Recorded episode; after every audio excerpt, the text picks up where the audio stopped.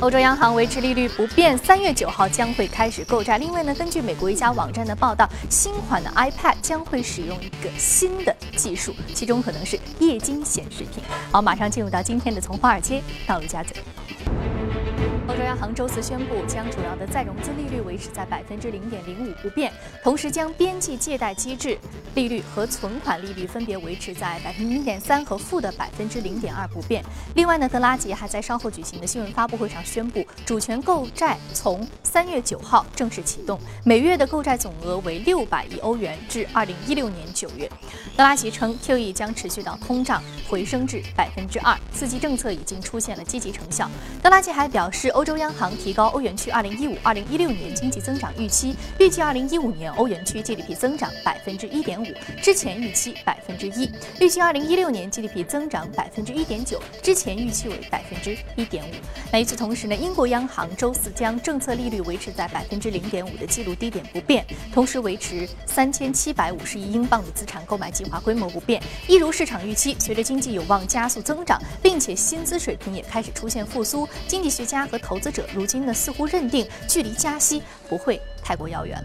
好，接下来把视线转向美国。美国劳工部周四公布的数据显示，美国二月二十八号当周出行失业金人数增加七千人至三十二万，但是仍然表明呢就业在增长。基于美联储近日发布的褐皮书报告措辞，美联储可能更加倾向于在年内稍晚些时候开始加息，而并非提前加息。将于三月六号发布的美国二月份的非农就业报告，也可能会为两周之后的美联储下一次会议上的措辞来奠定一个基调。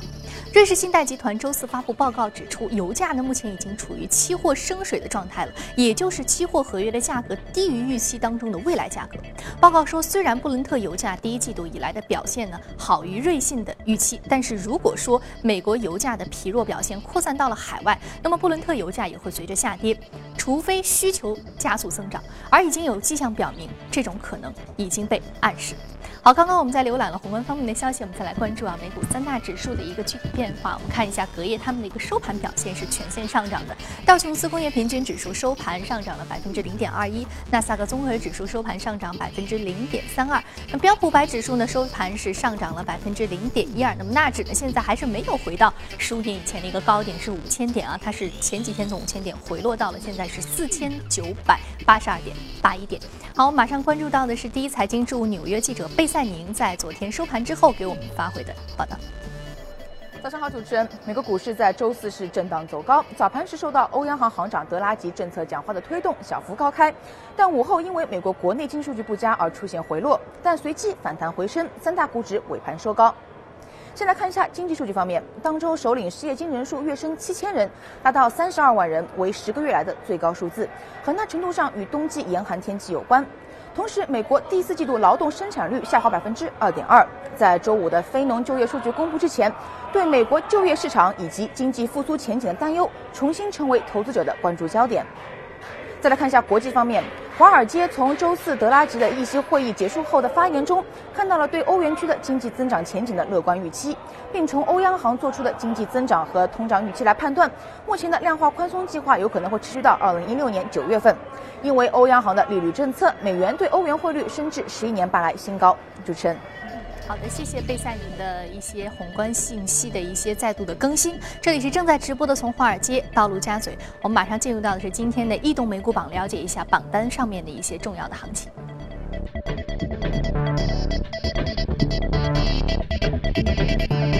好，今天请到现场的嘉宾呢是来自于国泰基金的基金经理吴向军先生，吴先生，早上好。早上好。好，另外呢，我们将和数据观察员朱勇聊一聊有关于相关 A 股数据面的最新的话题。早上好，朱勇。早上好，宇飞。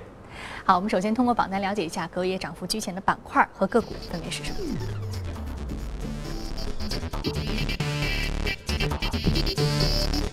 我们看到杂货店、互联网软件、生物技术、计算机外设，还有通用娱乐的板块是领涨的板块。另外，我们看一下个股。个股方面呢，来自于太阳能、生物技术、燃料乙醇、生物制药，还有农用机械。是涨幅居前的。今天呢，我们看这个农用机械的板块，似乎呢是占到了这个领涨板块的这个行列当中。隔夜的上涨幅度是百分之十八点六二，目前的价格是五十九点一九美元每股。那吴先生，农用机械板块目前呢，我们在这个美股市场上，包括这家公司它的一个市场占有率是一个什么样的状况？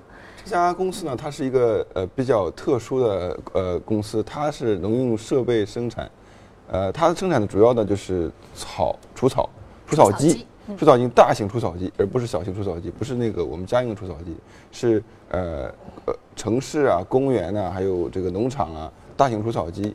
那么这是一个比较呃细分的一个市场呢，它呃昨天刚刚发布季报，季报显示它的收入增长百分之四十，啊。那么当然，它利润增长也很快。那么，呃，主要的原因呢，是一个它进行一个小型的收购，另外一个呢，就是过去啊一个多月呢，呃，不是一个一个季度以来呢，美国的雪下的非常的大，呃，它不光生产除除草机，还有除雪除雪机，所以说它的这个正好是契合了市场的需求。那么，呃，这也其实另一个方面呢，也显示呢，美国经济在不断的增长。那么，因为除大型除草机呢，主要是市政啊，还有这些农场。他们在呃购买的，那么随着这个经济的不断好转呢，市政的需求，他们的这个 budget，他们的这个能够呃呃 spend 的这个预算也越来越的多，所以说呢，他们的这个呃除草机的这个销售量也是越来越好。嗯，所以说他们有更多的这个预算资金，同时现实也有很多需求，包括天气方面的原因，所以使得它这个业绩有了一定的增长。再加上它有进行了一个小型的并购啊，这几个消息是刺激了这家公司的一个股价，昨天有个比较好的表现。另外，我们再看一下 A 股市场上，朱勇，A 股市场上现在是农用机械板块有什么新的动作和消息吗？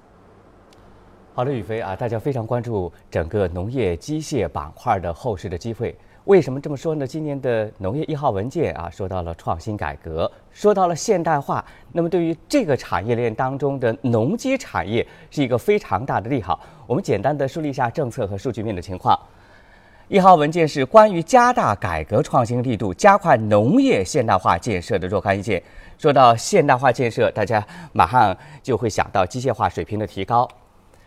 另外呢，根据农业部的统计啊，去年我国的农作物的耕种收收综合机械化水平预计达到百分之六十一以上，已经啊提高了一大步。我国的农机工业的总产值啊，历年来一直保持着稳定的增长的势头。那么对于农机行业来说，还有很多利好的刺激啊，比如说每年的农机的补贴增长幅度。呃，基本保持平稳。那么今年预计啊是稍微有所收敛，但是也是在二百四十亿到二百五十亿元之间。机构们分析啊，农业现代化的大发展的背景下，未来的农业机械化、信息化等概念值得关注。那么在目前 A 股的上市公司当中，大家比较熟悉的像疾风农机，因为它的名字啊就是农机啊这个词。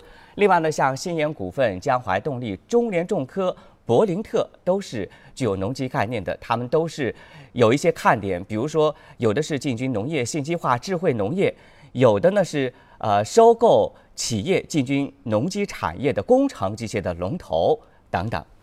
好的，以上是呃农机行业相关的一些数据面的情况，宇飞。嗯。好的，谢谢朱勇的介绍啊。吴先生有一个小问题，就是我们刚刚看到，包括像中联重科这样的个股啊，是不是呃农机板块和这个装备制造板块在一些技术上其实是有一定的交叉的？对，是这样子。你像我们以前的拖拉机啊，也也是可以呃做一些。其中挖掘机啊，都是可以互相互相通的这些技术。嗯，好的。甚至还可以做坦克，还 可以做坦克。所以说有一个 有一个很有意思，我们有一个同事开了一个很好玩的玩笑，说刚刚我们看到那一家公司是大型的农业机械，可以说是农业机械当中的变形金刚。对对，它是可以做联合收割机啊，这种其他都可以做的。嗯，所以说这种大型的机械的话，我们在看起来看这个行业的特点的时候，它需要有什么一些特别的地方？比如说和我们小型的农用机械来比起来。呃，小型农业机械呢，就是一般来手持的，或者是其他的这种。呃，一般的公司的话，你像呃做大卡车的，跟小型这个这个就我们民用车的这都不太一样的，他们的技术啊。他们的这个销售渠道都是不太一样的。嗯嗯，所以说可能呃，从销售的量来说，渠道来说，方式来说就不太一样。他们的那个用的对象，销售对象也是不太一样。嗯，好的，那非常感谢吴先生和周勇的一个精彩的点评。这里是正在直播的从华尔街到陆家。欢迎回来，现在呢是北京时间早晨七点四十五分，纽约时间晚上六点四十五分。欢迎回到正在直播的从华尔街到陆家嘴。接下来我们来浏览一组最新的全球公司资讯。根据一家美国的科技博客网站报道，苹果公司十二点九英寸的 iPad 将会采用 OLCD，也就是有机液晶显示技术。消息人士称呢，预计苹果公司将很快会选出面板的供应商，随后在五月前后开始限量生产，到七八月份开始量产。另外，根据《华尔街日报》报道称，苹果目前正在考虑加入 USB 接口，采用所谓的 USB 三点零技术。这种技术的版本的 USB 技术呢，会传输的速度更加的快。美国新泽西州的官员周四表示，埃克森美孚公司已经向该州支付2.25亿美元，以和解有关于在当地的炼油业务和服务站被破坏环境的一项长期的诉讼。不过呢，此项和解协议还需要获得负责审理这起始于2004年的官司的法官的批准。好，接下来再来关注一下中概股的财报。欢聚时代呢，今天发布了2014财年第四季度及全年的财报。报告显示，欢聚时代第四季度净营收为人民币十一点七零六亿元，比去年同期增长百分之九十一点二；净利润呢为人民币三点七二八亿元，比去年同期增长百分之九十四点一。前程无忧今天也是发布了2014财年的第四季度及全年未经审计的财报。报告显示，前程无忧第四季度总营收为人民币五点二八六亿元，比去年同期增长百。百分之十一点九，那净利润呢为人民币八千一百三十万元，比去年同期下滑百分之四十八。好，刚刚在纵览了一下全球公司的一个最新的资讯和动态之后呢，我们再回到资本市场聊一聊有关于热股板块的一些话题。马上进入到的是美股放大镜。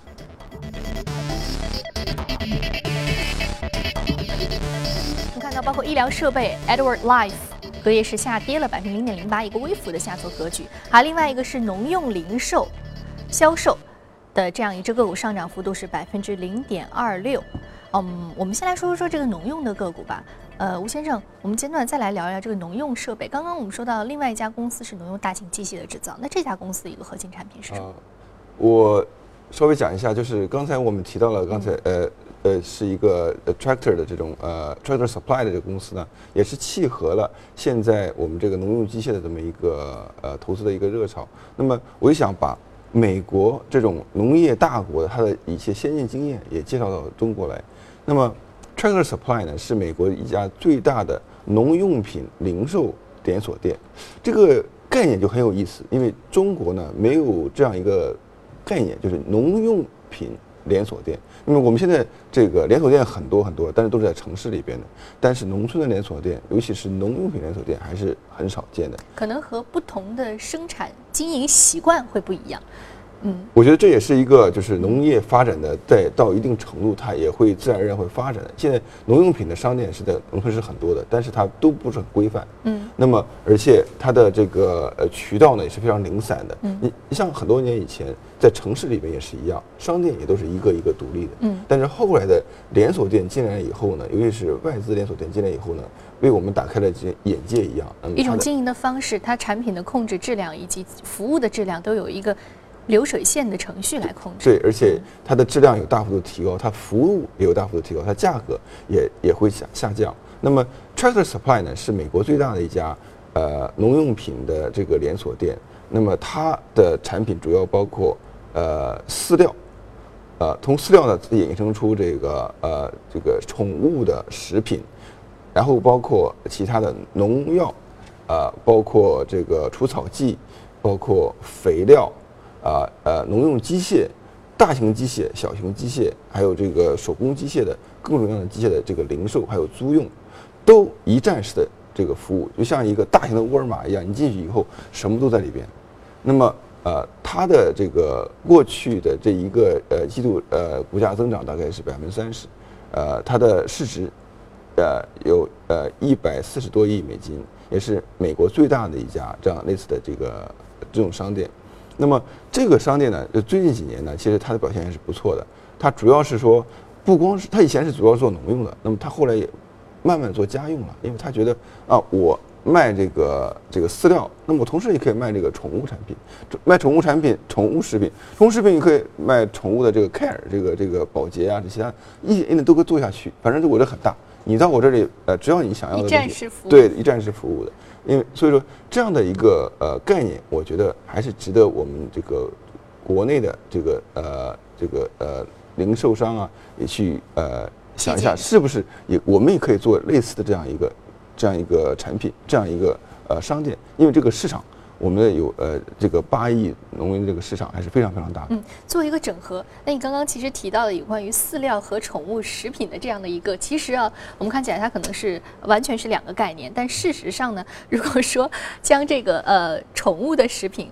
真的是用作这种这种质量，用作这个饲料去呃喂食这个牲畜的话，可能它是一个新的概念。但是我们这是开了一个玩笑。但是其实说您刚刚说所说到的很多产业链的一个延伸，还有包括产业链一个整合，其实在国内市场来说，很多的公司它相相对来说有各自的核心产品，但它其实没有做一个整合。这在农业行业也包括其他的行业也都是这样的。但是农业行业的话，似乎我们八亿农民的这样一个基础，包括三农政策的这样一个持续的推进啊，还有这个农业现代化的一个。政策的扶持，似乎这一行业的话，它有更多的呃可能性、想象力，还有基础。我觉得是这样子的，而且这需要呃一些比较有实力的这样的这个 entrepreneur 呃创业者呢去进入这个行业。呃，这个行业我觉得还是大有可为的。嗯，那您觉得这个大有可为的一个关键是在什么地方？因为如果说从美国的国情，包括农业的一个习惯和基础来说的话，呃，他们这种家庭农场，还有包括自己的这个一个独立 house，它本身也有这个。花园的一些这个园丁做这个自己喜欢做一些园丁的工作，这个本身是一个习惯啊。可能我自己去购买这个农机产品是一个很自然而然很 natural 的事情。那如果说放到中国来说呢？中国来说的话，八亿农民我们还是在一个这个农村的这样一个呃耕地大型作物，主要还是为了一个自就是这种呃生产经营这种模式，可能和美国的这种家庭式的农场模式可能还有很大的区别。呃。这个美国的农场比较大，中国的农业这个地块呢一般都比较小，这确实也是一个制约这样的一个呃呃中国的这个呃连锁店形式的呃一个我觉得一个一个一个条件吧。但是呢，现在我们可以看到，呃，事实上有很多的呃劳动力呢也进入了城市。农业的地块不断整合，也逐渐发呃发生，而且农用机械进入到呃农业的这个也是速度非常非常的快。现在农业机械的现在这个租赁也是很多了，只不过呢缺乏一个比较连锁的这样呃一个一个概念，都是在单打独斗的。你像我们的种子销售、化肥销售都是在单打独斗的，缺少一个整合。那么这样的话，事实上整个产业链呢，它的这个并不是很有效。而且它的里边的浪费啊，而且呢它这个成本，整个流通成本是非常的高的。所以整个市场比较的零散啊，行业集中度不够高。好，那接下来我们再来进入到下一个板块，聊聊有关于农业机械，还有包括这个农业产品零售的话题比较多。我们再来看一下另外一只个股，医疗设备，Edwards Life，隔夜是一个微幅下挫的格局。Edwards Life 主要它的一个呃目前的一个核心的产品是什么样的？这家公司它一个主要的一个状况是什么样的？呃，Edwards Life 呢是一个呃医疗器械的一个呃非常大的一个公司，它做心脏人工心脏瓣膜的，它是发明者。而且是现在最大的一个公司，医疗器械板块呢，现在大家的关注度非常的高。一个呢，呃，医疗行业，它不是一个 cyclical，它不是一个震荡起伏这么一个波动性的行业，它是一个稳定向上的这么一个行业，所以说对周期性的影响是比较小的。另外一个呢，医疗器械呢跟制药也不太一样，因为制药呢，每一种新药都是有十七年的一个专利保护的。十七年之后，这个新药就没有，就仿制药就可以出来，它的价格也是十分之一可以出，或者是更低。但是，但是医疗器械呢，它是没有这个限制的。所以说，你占领这个龙头以后呢，你可以一直占领下去啊。所以说，呃，那么像 Edwards Life 呢，它就是做心脏瓣膜的最大的一家啊这样一个公司，它可以在这样呃每年就是这个收入就非常的稳定，而且稳定的增长。呃，除了心脏瓣膜之外呢，它还做其他衍生的这种产品，包括呃心脏的这个这个 monitor，它的这个呃这个监视设备，还有其他的各种各样的心血管的这种呃这个器材都都在做。那么这个公司呢，它的也是在不断的进行的这种小型的收购，呃，而且它是呃实际上上市呢也不是很久。那么过去一年它的股价表现是翻番，啊，那么翻番的表现呢是很不错的，呃。医疗器材过去一两年的表现一直都是在全世界范围内都非常好，也是一直在作为呃被收购的一呃就是收购重组呢都是非常活跃的一个板块。像我们呃中国的一些呃医疗器材呢，呃，这种行业还是相对比较落后的。但是这个行业之间，在这个行业的这个呃资本运作，还有包括呃到走出去走到国外去进行收购，也是很多很多的。嗯，您刚刚所说本身这个行业的这个抗周期性是比较明显的。另外来说，就这个 Edwards Life 这个公司本身，它有一些并购收购和它这个心脏瓣膜的核心产品，但这核心产品是没有专利限制的。所以说，这个公司一旦它占领了这样一个技术性的高地，那么它这个盈利也是可以持续的。包括您刚刚说这个股价很好的一个表现，持续翻番的一个表现。对我说的，不是说没有专利限制，而是这个专利限制是永续的。永续的。对。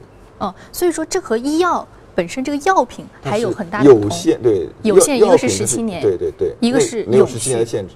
没有十七年的限制，但是它是有专利限制的，它是有专利保护的。所以说它是不需要呃去不断的去申请这个专利的延续就可以了。对，嗯，好的。刚刚刚刚吴先生您也说到这个有关于这 A 股市场上面，其实呃这个医疗器械板块呢，似乎是和美股相比起来差距还是比较大的啊。那接下来我们把时间交给朱勇，朱勇给我们来了解一下。刚刚吴先生说到这个 A 股市场上医疗器械的这个差距和美股市场上是比较大的。那目前呢有一些利好的政策出台吗？有一些呃消息足够让我们来。提振一下信心吗？给我们介绍一下这方面的消息。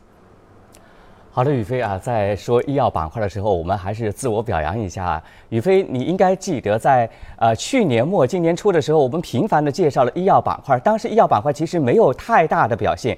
我们预计啊，在呃年后或者年中这段时间当中啊，医药板块肯定会有表现的机会。结果这两天 A 股市场真的是医药板块火了。当然有政策的支持啊，基因测序啊，有关政策频繁下发，等于是这个行业正式打入市场开闸了。所以我们看到前天有八只个股封住了涨停。另外，呃，两会当中的药价的改革等等的议题啊，都是热议的话题。我们梳理一下，我们看到两会当中，代表们就跟食药监局、卫计委、发改委座谈，说的最多的就是药价。当然，发改委的官员也是回应了药价改革，今年有望公布啊，这是官方的正式一个说法。之前我们啊都是在揣测。另外一个互联网医疗也是有正式的消息出台，就是康美药业，呃，作为国家中医药管理局信息化医疗服务平台的试点单位啊，正式被中医药管理局发函确认，它是昨天强势封住了涨停。我们再来看一下整个医药板块数据面的情况。今年，呃，我国的医药行业预计的情况是增速都会在百分之十一以上。可能很多朋友觉得，啊，百分之十左右不高，但是啊，需要指出的是，医药行业的整个的呃利润的增速、销售的增速非常的稳定。我国药品的终端市场去年是增长了百分之十三点四，预计今年还是在百分之十三左右的数据。从数据显示，我国个人卫生支出啊，从二零零八年上升到二零一二年的数据啊，上涨的幅度高达百分之六十四。那么这个数据表明，政府对于医疗卫生的巨大的投入，并没有减轻个人的医疗负担，这是对医药企业是一个利好的信号，佐证了一个行业的共识：民众在医疗健康方面的支付意愿和支付能力都在快速的提升。我们梳理一下目前 A 股上市公司当中的医药概念股，这个概念还是相对比较多的。我们节目当中啊多次梳理过，比如说智慧医疗、诊断检测、医药商业、国企改革、医疗器械、药品啊，这是我们罗列的部分个股。我们看一下研报是怎么说的。啊，东北证券的研报当中说到，医药板块除了继续把握外延式并购、国企改革的机会之外呢，建议从新格局、新技术。新模式和新服务四个新的变化中，把握它的投资的机会。好的，以上说的是医药板块的数据面的一些情况。于飞，嗯，好的，谢谢朱勇给我们梳理一下有关于这个医药板块一些数据面的一个最新的情况啊。那这里是正在直播的，从华尔街到陆家嘴，也非常感谢两位嘉宾的一个精彩解读。那么稍后八点钟的节目当中呢，我们再一起来关注一下国内市场最新的一些资讯。那不要走开，马上回来。